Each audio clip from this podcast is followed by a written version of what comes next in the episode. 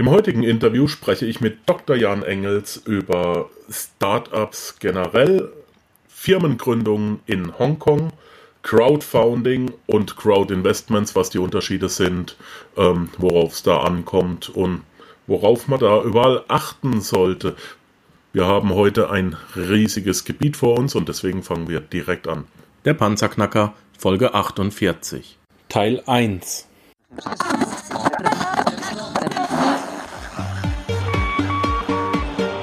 Hallo zusammen, ich bin Markus, willkommen beim Panzerknacker Podcast. Lass uns loslegen. Wenn du mich zum ersten Mal hörst, danke ich dir fürs Kommen. Wir reden hier über Geld, das erforderliche Mindset, finanzielle Freiheit und alles, was dazugehört. Und jetzt lass uns in die Show starten. Dr. Jan Engels hat dieses Jahr seinen Doktor in Chemie und Nanotechnologie in Hongkong an der Hong Kong University of Science and Technology, einer der besten Universitäten Asiens, abgeschlossen. Ist schon mal ziemlich beeindruckend, wie ich finde. Er investiert seit seinem Bachelorstudium in verschiedenen Assetklassen und ist Mitglied äh, in der Cairo Society für die Smart Young Entrepreneurs von morgen. Ähm, Jan und ich stehen schon länger in Kontakt. Wir reden immer wieder miteinander. Er lebt, arbeitet äh, immer noch in Hongkong, hat dort eine wahnsinnig, wahnsinnig interessante Firma gegründet. Das erzählt er uns gleich selber. Und ähm, wie bereits gesagt, er investiert, äh, es, sein, seine, seine Freizeit besteht im Prinzip aus Investieren. Er investierte am Anfang in die Börse, in Aktien, hat sich danach auch ein bisschen ähm, äh, von der, äh, von der Börse abgewandt, ist in Immobilien gegangen und inzwischen ist er mehr oder weniger spezialisiert auf Startups, also das Investment in Startups. Jan, herzlich willkommen im Panzerknacker. Schön, dass du da bist. Schön, dass du dir die Zeit genommen hast. Wir haben ein bisschen Zeitverschiebung. Ähm, erste Frage. Immer im Panzerknacker. Wie geht's dir? Ja, hallo Markus. Äh, mir geht's gut. Es ist jetzt schon ja acht Stunden Zeitunterschied oder sieben bis acht Stunden Zeitunterschied nach Deutschland oder in die Schweiz. Aber es wird ein bisschen kälter in Hongkong. Das heißt, ja, jeder fängt ein bisschen an zu kränkeln. Aber generell geht's mir super. Ja, genau. Wir haben es ja im Vorgespräch schon ein bisschen festgestellt. Ich habe ein bisschen eine kleine Triefnase. Ich meine, ich wohne hier in der Schweiz. Du musst mir nichts von kalt erzählen. ich glaube, ja, das hier erfunden. Ähm, ich bin schon kräftig mit meinem mit meinem äh, Kachelofen. Ich habe einen schönen alten Kachelofen. Bin ich schon kräftig am Heizen und ja, du hast ein bisschen eine dicke Nase, ich habe ein bisschen eine dicke Nase, aber ich denke, es wird reichen, um für unsere Zuhörer da einen schönen Podcast zu machen, denn das Thema oder die Themen, wir haben eigentlich drei große, große Themen. Ich bin mal gespannt, äh, wie wir die unter einen Hut bringen. Da könnten wir drei Podcasts draus machen. Ähm, du bist ja ein unheimlich interessanter Gesprächspartner. Womit wollen wir anfangen? Mit Startups generell? Erzähl doch einfach mal, was, was, was du machst. Womit hast du denn eine Firma gegründet als Doktor der Chemie und Nanotechnologie? Ja, also ähm, generell, ich bin jetzt schon seit auch fünf Jahren in Hongkong und während meines Studiums in Deutschland, in meinem Bachelorstudium, habe ich mich eigentlich noch gar nicht wirklich für Startups interessiert. Ähm, kommen aber hinterher aufs ähm, Crowd Investment später, wo wo es anfing generell, was sind Startups etc. Aber erst in Hongkong ähm, fing es an, da in Hongkong, sag mal, von der Regierung, von den Universitäten, der Fokus ist sehr stark Richtung Entrepreneurship gerichtet in den letzten Jahren. In, gibt es viele Fundings etc. Und ähm, ja, generell, also Startup. Ich habe ähm, während meines äh, Studiums auch, also da ich einen direkt PhD gemacht habe, also meinen Doktor direkt gemacht habe nach meinem Bachelorstudium, das heißt, ich habe gar keinen Masterabschluss, ähm, musste ich noch paar Kurse besuchen und dort bin ich auch in Berührung mit Entrepreneurship-Kursen gekommen und es ging eigentlich, oder ich habe einen anderen Doktoranden getroffen, der an einer neuen Technology forscht. Äh, da geht es um Medikamente, wie die ins Auge gehen. Also es ist halt sehr ähm, medizinische Forschung, auch bei mir an der Uni. Und in diesem Kurs ging es erstmal darum, ja, wie, wie gründet man überhaupt eine Firma oder wie bringt man wirklich Wissenschaft oder da, die Science und Research wirklich auf, dem Mar auf den Markt, auf einen, einen Businessplan, Go-to-Market Strategy. Und da haben wir uns quasi angefreundet und ähm, diesen Businessplan geschrieben. Wir haben etliche ähm, Competitions gewonnen in Hongkong, ähm, Businessplan Competitions. Das heißt, man muss von einer Jury die Technology vorstellen, man muss pitchen etc. Und so bin ich langsam in diese Schiene ge gerutscht, also diese Interesse mehr und mehr wirklich mein eigenes Startup zu gründen und sowas, dass ich 2014 war das, glaube ich jetzt, genau Beginning Anfang 2014 ähm, dass ich dann wirklich äh, eine, eine Firmenregistrierung gemacht habe in Hongkong mit unseren anderen Co-Foundern. Wobei ich sagen muss, die, die, die Technology selbst kommt nicht von mir. Ich bin da eher, ich habe das Wissen dahinter, aber äh, die Forschung selbst basiert auf ähm, Universitätsforschung, auch schon seit über fünf, fünf Jahren, da äh, verschiedene ähm, Fundings von der Regierung stecken schon drin. Und kommen wir jetzt mal zur eigentlichen Business-Idee oder beziehungsweise zur ähm, Technology dahinter ist, dass ähm, viele, vor allem auch ältere, ähm, vielleicht Zuhörer oder Verwandte kennen das. Ähm, es gibt verschiedene Augeninfektionen, es gibt Augenkrankheiten und eine sehr bekannte ist die altersbedingte Makuladegeneration. Ähm, da kann man im, im schlimmsten Fall, wenn man keine Medikamente bekommt, halt erblinden und äh, wirklich viele ältere Leute haben dies. Und hierbei ist das, ich sag mal, horrible, sagen wir immer, dass ähm, man die Medikamente, die müssen ins Auge und an die Rückseite des Auges. Und die Frage ist dann natürlich, okay, wie bringt man Medikamente auf die Rückseite, die Retina vom Auge? Und ähm, die gängige ähm, Methode beim Augenarzt, wirklich weltweit, ob es jetzt auch in Asien ist, ob es in Europa, in Deutschland, in der Schweiz ist, ist, dass das Auge fixiert werden muss, weit offen und dann ähm, ja, werden die Medikamente quasi ins Auge gespritzt. Das heißt, der, der Augenarzt kommt mit einer langen Nadel an, mit einer Spritze und sticht ins Auge und ja, ich sag mal, richtig, ich sag mal, da fängt es schon an, dass alle sagen, ähm, das ja, ist ja. Das zieht bei mir alles zusammen, ich mag das nicht. Okay. Genau. Ja, wenn man sich nur vorstellt, man hat eine Nadel vor dem Auge und dann geht es wirklich ins Auge und ähm, zum einen mögen das natürlich die Augenärzte auch nicht, genau wie die Patienten. Also man hört es ja hier beim Markus, er mag es auch nicht und ähm, die Sache ist halt, ähm, es, es gibt auch viele Nebenwirkungen. Der Augeninnendruck steigt, ähm, es kann zu Infektionsrisiko kommen. Man zerstört natürlich quasi die Zellen ähm, bei, im Auge, am Auge ähm, etc. Das heißt, es gibt viele Nebenwirkungen und man muss nochmal zum, zum Augenarzt, um alles zu checken etc. Und die Forschung bei mir an der Uni war, wie bekommt man alternativ ähm, Medikamente ins Auge. Und da hat mein Freund hauptsächlich die Forschung betrieben, dass man ähm, Ultrasound nutzt. Man kennt ja Ultrasound ähm, zum Beispiel vom, vom X-Ray, also das, oder man, man, man scannt äh, mit verschiedenen Strahlen Intensity, ob man ähm, ähm, zum Beispiel bei, bei, bei schwangeren Frauen, dass man sich anschaut, äh, wie das Baby ähm, wächst, ob alles in Ordnung ist, etc. Ultrasound-Scanning.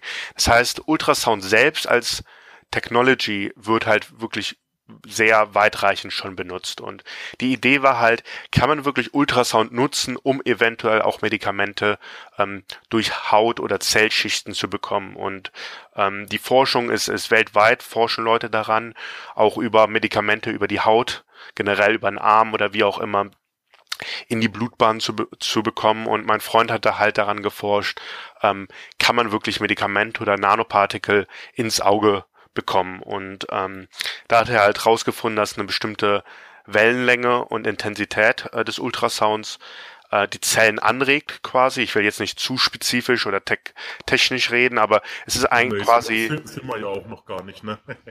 ja. nee, aber äh, ja, ich, ich, ich bitte darum. Ähm, äh, weil interessant ist es schon, aber, aber für mich hört sich das jetzt so an, äh, wir stehen kurz vorm Beam. Ultrasound ist, ist, sind für mich Schallwellen und ihr transportiert, äh, das sind echt Schallwellen.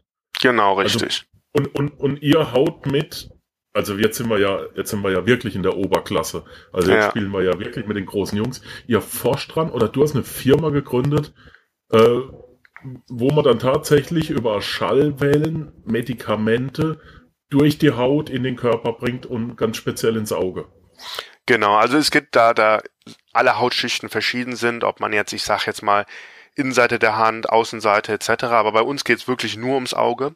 Es geht darum, dass ähm, unser Gerät, was wir im Moment entwickeln, also die Forschung, das Verfahren wurde in der Universität entwickelt und wir als Firma, ähm, wir heißen Sonic Cure Technology, Wobei, mhm. da kann ich auch eventuell nochmal nachher über den Namen eine, eine Side Story erzählen, dass wir da schon mhm. fast verklagt worden sind.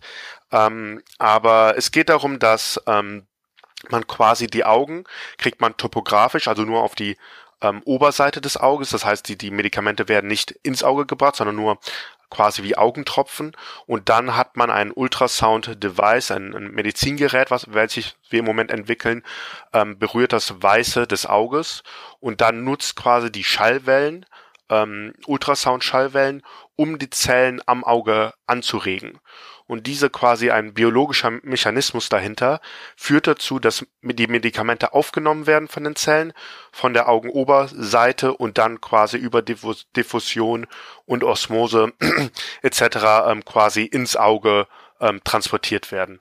Und ähm, da haben halt die Tests wirklich gezeigt, wir haben auch ähm, Studien an Hasen schon ähm, gemacht, dass die, die verschiedenen Testmedikamente, die wir auch genutzt haben, weil die müssen zum Beispiel fluoreszierend markiert werden, wurde wirklich gezeigt, dass die Konzentration der Medikamente an der Rückseite des Auges äh, genauso hoch sind, wie wenn man eine Nadel nu nutzt und halt die Medikamente einfach ins Auge spritzt. Mhm. Ziemlich beeindruckend. Also ich bin, ja, kann ich auch nicht mehr viel dazu sagen. Ich denke mal, ihr wisst, was ihr da macht. Äh, Finde ich geil.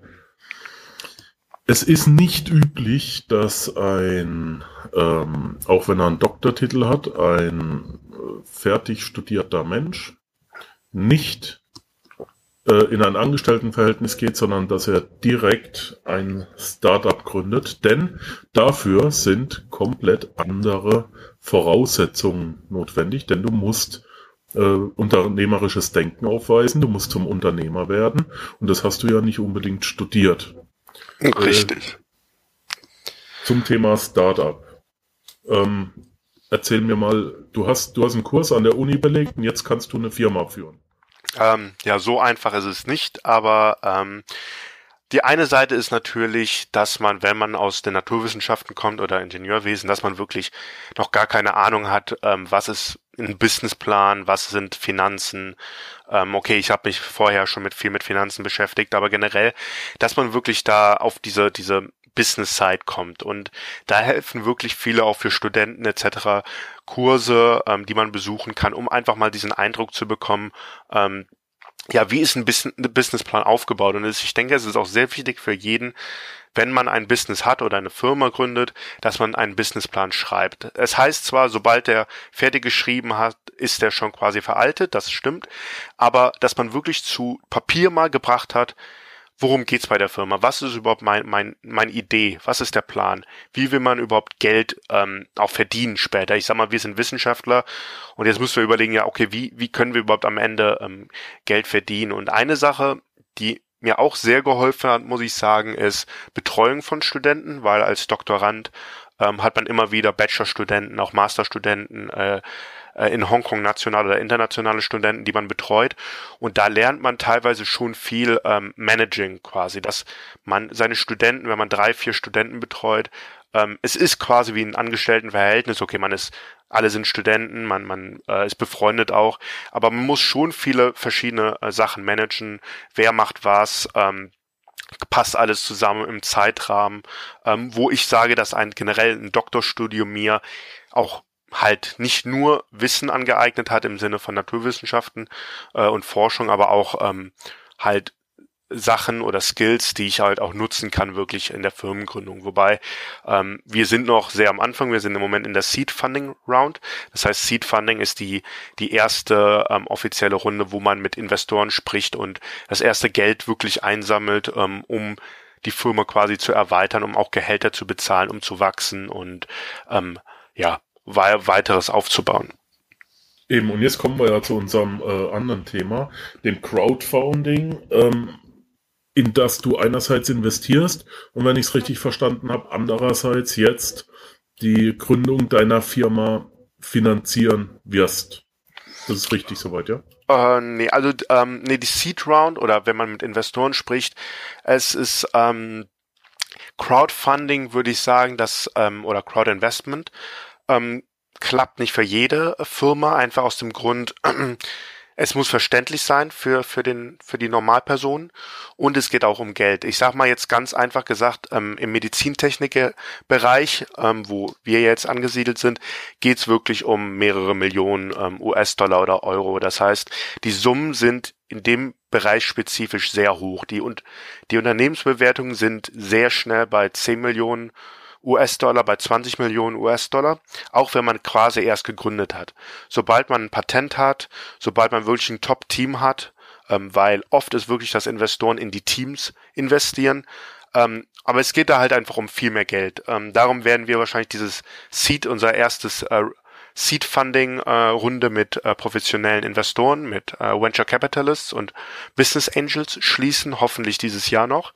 Ähm, aber das sind teilweise halt Sachen, da würde ich gerne auch drüber äh, reden. Ich darf nicht zu viel Details preisgeben. Ähm, aber ähm, ja, wir werden unser, unser Geld einsammeln über die ähm, quasi über ja, VC oder Business Angel. Aber Crowd Investment wirklich hilft viel mehr ähm, Firmen, die wirklich direkt etwas an den, an den Endkunden ranbringen wollen. Ob das Snacks sind, ob das, ähm, ich sag mal, eine Brand ist, Klamotten sind, ob das ähm, Uhren sind, etc. Dafür ist halt Crowdfunding oder Crowdinvestment viel besser geeignet. Warum? Ähm, weil ähm, die Summen einfach kleiner sind und es ist eher ein Verkauf und Marketing. Ich sag mal, ähm, um das jetzt ein bisschen ähm, ja, schon oder schon drauf anzusprechen. Es gibt halt Firmen, ähm, die über bekannte Crowd-Investment-Seiten äh, wie äh, Seedmatch oder Companisto in Deutschland, äh, die sammeln Gelder ein. Ich sage mal, ob es 100.000 sind, 500.000. Ähm, und manchmal denkt man, warum, warum sind die hier? Warum müssen die von der Crowd, also von der Masse, Gelder einsammeln? Warum gehen die nicht zur Bank? Lassen sich darüber finanzieren? Und ein wichtiger Effekt ist hierbei Marketing. Das heißt, bei diesen Crowdfunding äh, und Crowdinvestment-Plattformen sind wirklich 20, 30, 50.000 Leute angemeldet. Ähm, und es hat natürlich auch einen marketingtechnischen, einen viel größeren ähm, Benefit oder ein, ähm, für die Firma. Ich sage jetzt als Beispiel, eine Firma möchte interessante Uhren, ähm, wie auch immer, eine Uhrenfirma auf, äh, aufbauen. Dann hat die natürlich über so ein Crowdfunding Plattform hat die viel mehr Möglichkeiten, einfach Leute, die auch Interesse an, an einem Produkt haben, zu erreichen. Und wir als Medizinfirma äh, oder medizintechnische Firma, ähm, unsere Endkunden werden äh, Augenärzte sein oder Kliniken. Das heißt, wir hätten da jetzt gar nicht diesen Marketingfaktor, der dahinter steht. Ja, vor allem, äh, ihr habt eine sehr, sehr spezifizierte Zielgruppe und die werden genau. auch kaufen. Punkt um. Genau, richtig. So ist es. Ja, ich verstehe, ich verstehe. Ja, meine Lieben, das war's jetzt leider auch schon wieder mit dem ersten Teil für heute. Es geht in der nächsten Folge weiter mit diesem Interview. Schaltet bitte wieder ein. Danke, dass du den Panzerknacker Podcast mit Markus Habermehl gehört hast. Wenn dir der heutige Input gefallen hat, dann freue ich mich, wenn du unsere Webseite an deine Freunde und Familie weiterempfiehlst. Vergiss bitte auch nicht, das Archiv auf meiner Webseite unter www.panzerknacker-podcast.com nach älteren Episoden zu checken. Dies ist eine Markus Habermill Production. Bitte besuche mich auch nächste Woche wieder für eine weitere Folge vom Panzerknacker Podcast.